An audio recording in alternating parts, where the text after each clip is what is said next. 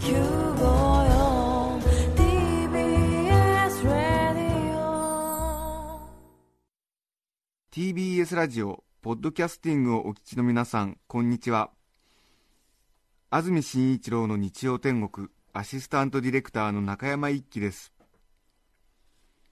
日天のポッドキャスティング今日は170回目です。日曜朝10時からの本放送と合わせてぜひお楽しみください。それでは11月7日放送分安住紳一郎の日曜天国。番組開始から10時19分までの放送をお聞きください。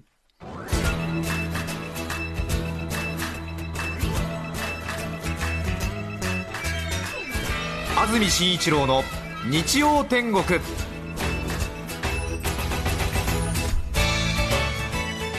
おはようございます。11月7日日曜日朝10時になりました。TBS アナウンサー安住紳一郎です。おはようございます。佐藤さやかです。皆さんはどんな日曜日の朝をお迎えでしょうか？さて今日の日曜天国ですがいつもスタジオで一緒していますアシスタントの中澤由美子さんが遅めの夏休みご自分の都合に合わせましてちょっと遅めの夏休みを取っております。休みです。代わりに来ていただいたのはもうこの時期恒例になりましたが 佐藤さやかさんに来ていただきました、はい。お久しぶりです。どうぞよろしくお願いします、はいお久しぶりです。よろしくお願いいたします。よろしくお願いします。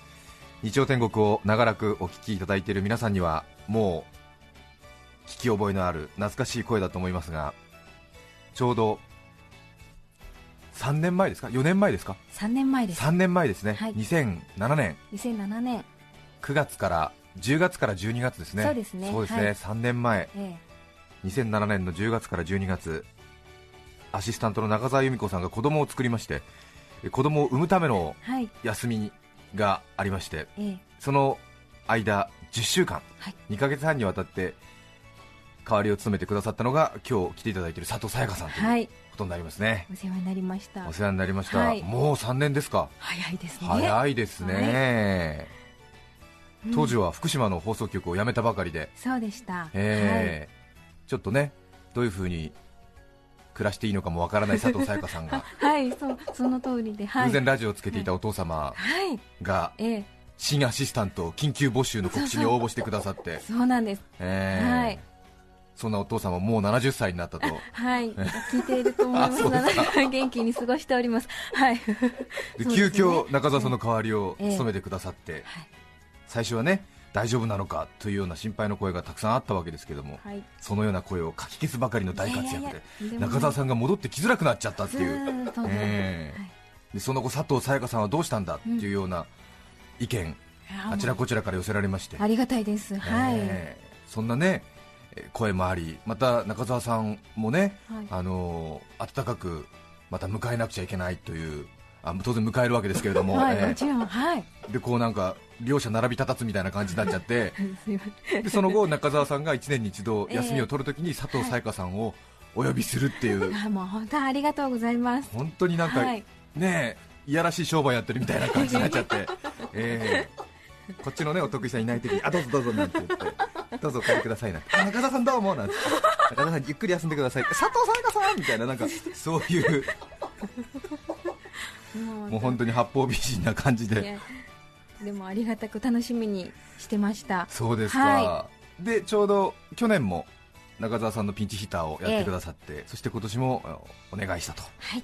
そしてまたお願いするとですね、え二つ返事で引き受けてくださるんですよねいつもね。もちろんです。はい。今は他のお仕事は何をされていらっしゃるんですか、あの去年と変わりないんですけれども、ええ東京 MX テレビで、はいあの女子サッカーの仕事を中心にやっております。ああそうですか、はい東京メトロポリタン TV、はい。あー14チャンネルからデジタルには9ちゃんにというそうです。はい。はあ女子サッカーのええ番組リポートをそうですね。はあ毎週末は取材しにええいろんな地方へ行ってます。そうですか、はい。はあ相変わらず活躍ですねとんでもない。私生活の方でははい。あの特に変わったことはありません。そうですかはい。声が少しなんか大人っぽくなりましたよねおあそうですか？え そうでしょうか？え。ええはい。ええ。なんかあったのかしら？何もないんですよああそうですかはいへええはいあとなんかちょっと性格が大人になったね。え性格が大人になった、ええ。どうえどういうことですかね。なんか堂々とし始めたね そんなことない。んではい。あいいことですかね。いやいい感じだと思いますよ、ありがとうございます。うん。はい。なんか性格的にはええ。私年齢追い越されたなっていう実感が今あります そう恐縮です。いやいや恐縮しないでくださいよ。あなんか俺より大人になっちゃったなみたいな、ええそんなことはありえません。そうですか、はい。久しぶりの放送ですが。ええ。もうでも随分とねお付き合いいただいてますのではい。慣れてますよね。うんと慣れてはいないと思うんですけれども。でも始まったら何かちょっとまたスイッチが入ってきました。そうですか、はい。もう緊張しないですよね。あのさっきまですごくドキドキしてたんですけれども。あそうですか、ええ。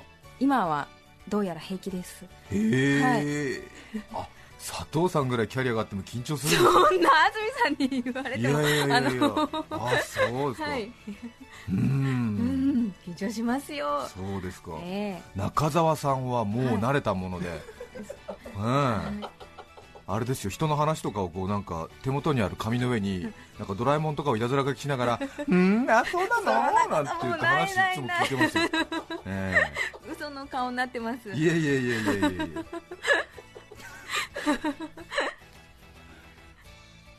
それからはい1年間は何か変わったことはありましたか？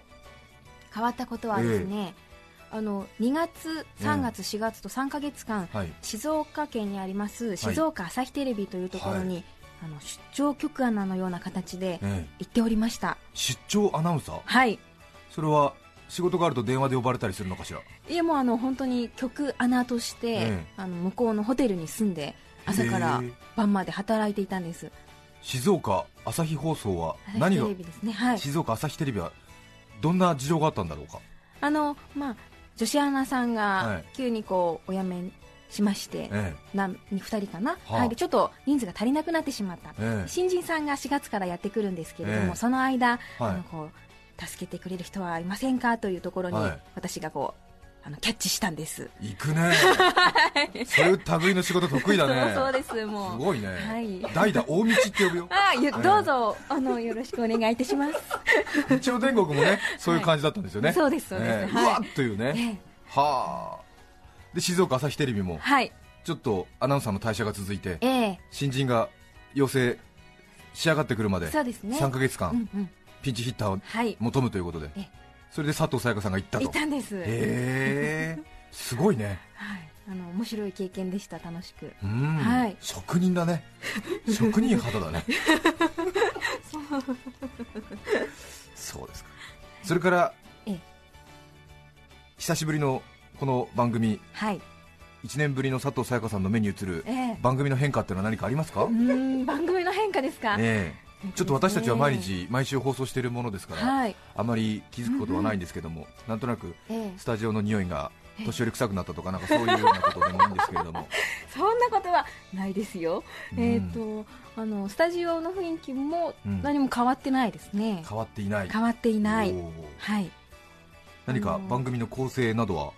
構成などはあのスポンサーさんのお名前がやはりちょっと変わってます。あーそうですよね。増えてはい。ますよね。うんはい。うん。あとは何か？あとはあの番組がちょっと短くなった。あそうなんですよ、はいええ番組が短くなったんですよ、はい。前は2時間の放送だったんですけど、ええ今は1時間55分の放送に変わりましたので、はい。ええ確かにそうですね、うんこの1年にあった出来そうですね事ですねはい。ううんん。あとは？あとは今のところ気がつかないですね。あそうですかはい。あのそうですね。アシスタントディレクターさんが一人、ええ。あの男性の方が増えていらっしゃいますね。そうなんですよ、はい。ええ。ええ。今広重さんっていう、はい、広重さん。ええはい。研修中なんですようんね、うんうん。はい。あとはまあ大変聞きづらいですけども 私の変わった点などを教えていただければ。何かはい。感じますか？あら、安住さん、ええ。えあのやはりあの何か少しえはいセクシーになった感じがいたしますよ。あそうですか。えそれはどういうことですか？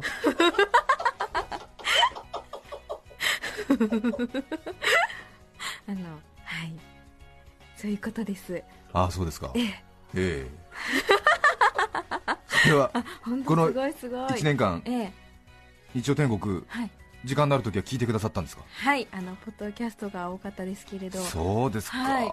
佐藤さんもね1年に一度の仕事のために 毎週日曜日ラジオ聞かなくちゃいけないみたいな呪縛にはまってしまいまして。そんなことないの。楽しいからあのあのし進んでそんなことないですよ。本当に本当に。来年から中澤さんの休みには佐藤さんはもういいですよって言われたら聞かなくなるんじゃないですか、正聞き直ます聞きます。いやいやいやいやいやいや1年に一度の仕事なのに感心だね。しかしきちんと普段の放送を聞いてきて予習復習してるとは。ねあの毎週毎週楽しいです本当に。それでは問題です。2010 年のお正月私が実家に帰省する際親戚に頼まれいやいや書いたお皿へのうん。言葉、はい。漢字2文字は何でしょうか？闘魂。やるね。正解。うーんすごいね。うん昨年の秋お風呂に入っててふと思いつき、はい。作ってみようと思ったものは何でしょ俺の塩。う正解。聞いてるね。はあ。うんすごい。昨年の私の休みにはい。宮崎県に行き小さな集落なのに4軒の醤油工場があり驚いた町の名前は、日南市大道津地区。すごい完璧ですね。そう日南市大道津地区。はい。ラジオをお聞きの皆さんはもしかしたら思い出してくださってるかもしれませんしええ。何のことやらちんぷんかんぷんという方もいらっしゃるかもしれませんが今私が去年1年間にこのラジオ番組でお伝えした内容のエッセンスを佐藤さやかさんに出題しております。はい。昨年空港ではい大変興奮したうん。アナウンス。それはどういう類のもののアナウンスだったでしょうか？はい。えっとですねキャンセルいただけましたら1万円をお渡しします。あ違いましたっけ？正解。私がハイキングに行った時にはい。熊よけの鈴を3つ買うことを後押ししてくれた喫茶店の名前は？シュベール。すごい。正解 よくよく覚えたね。よく知ってるね。はあ。シュベーシュベール。ルはい。大相撲名古屋橋でよく見かける和服を着た女性ニックネームは？えっとあの白鷺の姉子正解。予習してるね。最近私が始めた集めてるものは何でしょうか？あなんだっけかな。集めているもの。はい。最近ですよね。最近ですね500円玉？正解です。うん素晴らしい集まっているのかしな集まってますよ。はい。500円玉もう第3段階に入ってますけれども、ええ。割り勘になって2500円って言われた時に500円玉持ってるんだけども 3000円出すっていう。絶対に2500円は出さないっていう、ええ。徹底してますね。徹底してますね。はい。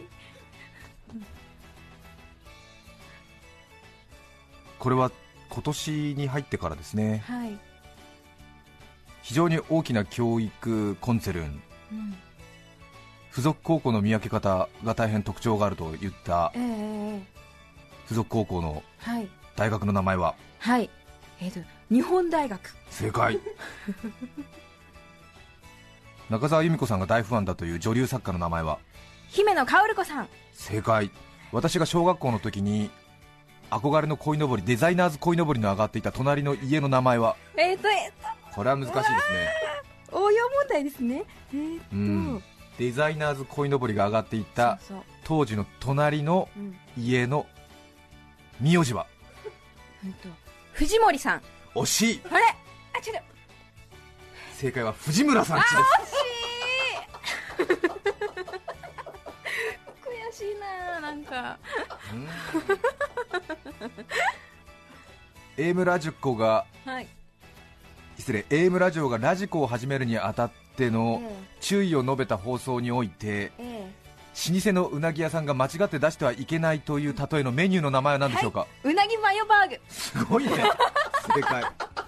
うん。これはちょっとインパクトがありましたね。ああそうですか、はい。ありがとうございます、はい。褒めていただいて。すいません。ありがとうございます、まあ、そう考えると1年間いろいろあったなというところは、はい。ね私自身もありますが、ええー、なんか同じ時間を共有できていたー、ようで、本当とてもはい、楽しくはい、そうですね。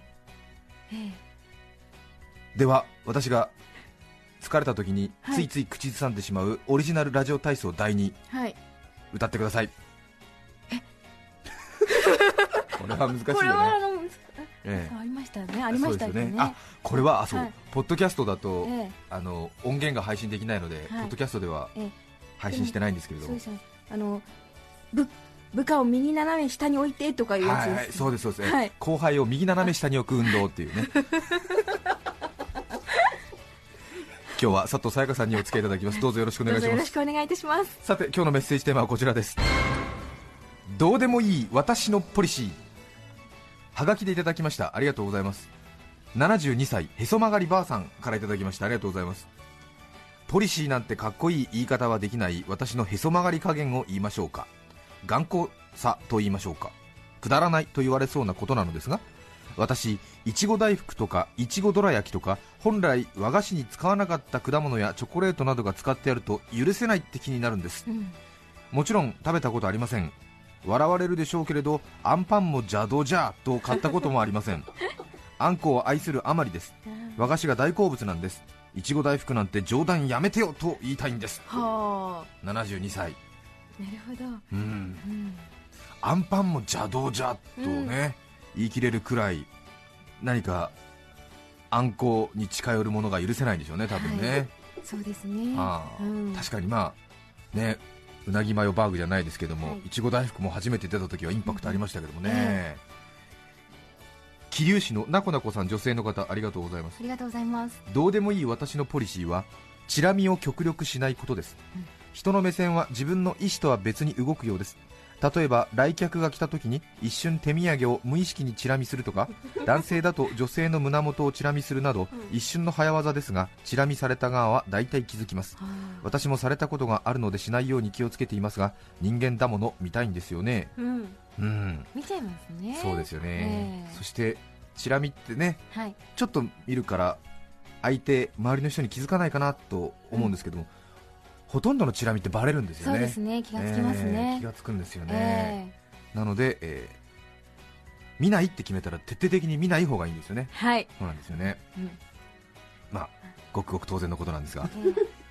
京都市のメルヘン部長さん女性の方ありがとうございます。ありがとうございます。どうでもいい私のポリシー学生時代の私のどうでもいいポリシーは事務室に用事があるときは古い服を着ていくことでした、うん。私が通っていた学校では事務室の職員は不親切態度が悪いと評判が良くなかったのですがそれは昨今の学生がチャラチャラしている様子がよろしくないからだろうと私は判断しました。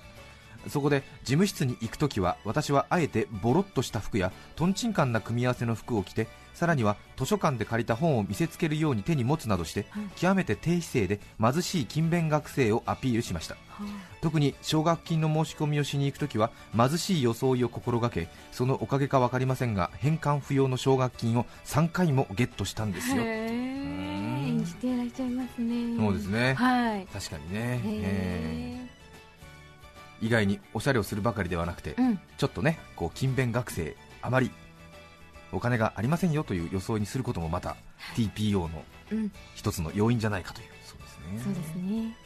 私も家で服を選ぶときははい。常にどれを着るとみんなは喜んでくれるかなと言いながら、は服を選んだりする癖がありますね、えー。自分が着たいのではなくて、えー あ何を着ていくと喜ばれるかなというあオリジナルの歌とともに、え服を選ぶ癖がありますね。それはもうええプロ、ですいねやプロじゃないんですけれども、はい人に嫌われたくないという減点を恐れるタイプの人間ですけれども。そっち？皆さんからのメッセージをお待ちしています。E メールのアドレスはすべて小文字の nichiten アットマーク tbs.co.jp nichiten アットマーク tbs.co.jp です。抽選で5名の方に何かと便利でシュールな表紙があなたの日常を演出。にち10ノート。3名の方にはカルピスセットをプレゼントさらにメッセージを紹介したすべての方にオリジナルポストカード女武者陣中影踏の図をお送りします。今日のテーマはどうでもいい私のポリシー。皆さんからのメッセージお待ちしています。それでは今日1曲目をご紹介してまいります。川口市踊るたぬきさん女性の方からのリクエストサザンオールスターズみんなの歌どうぞ。11月7日放送分安住紳一郎の日曜天国10時19分までをお聞きいただきました。著作権の問題がありリクエスト曲は配信することができませんので今日はこの辺で失礼します。安住紳一郎の「ポッドキャスト天国」新米の美味しい季節になりました。コシヒカリに笹錦秋田小町に一目惚れ。ブレンド米に里田舞。今日はこれでおしまい。お聞きの放送は赤坂から愛お米て TBS ラジオ954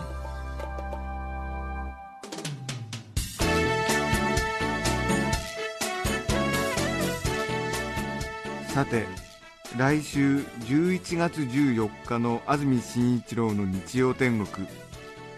メッセージテーマは「ちょっといい話」ゲストはバンドネオン奏者三浦一馬さんです。それでは来週も日曜朝10時 TBS ラジオ954でお会いしましょう。さようなら。安住紳一郎の「ポッドキャスト天国」これはあくまで試供品皆まで語れぬポッドキャスト。ぜひ本放送を聞きなされ。TBS ラジオ954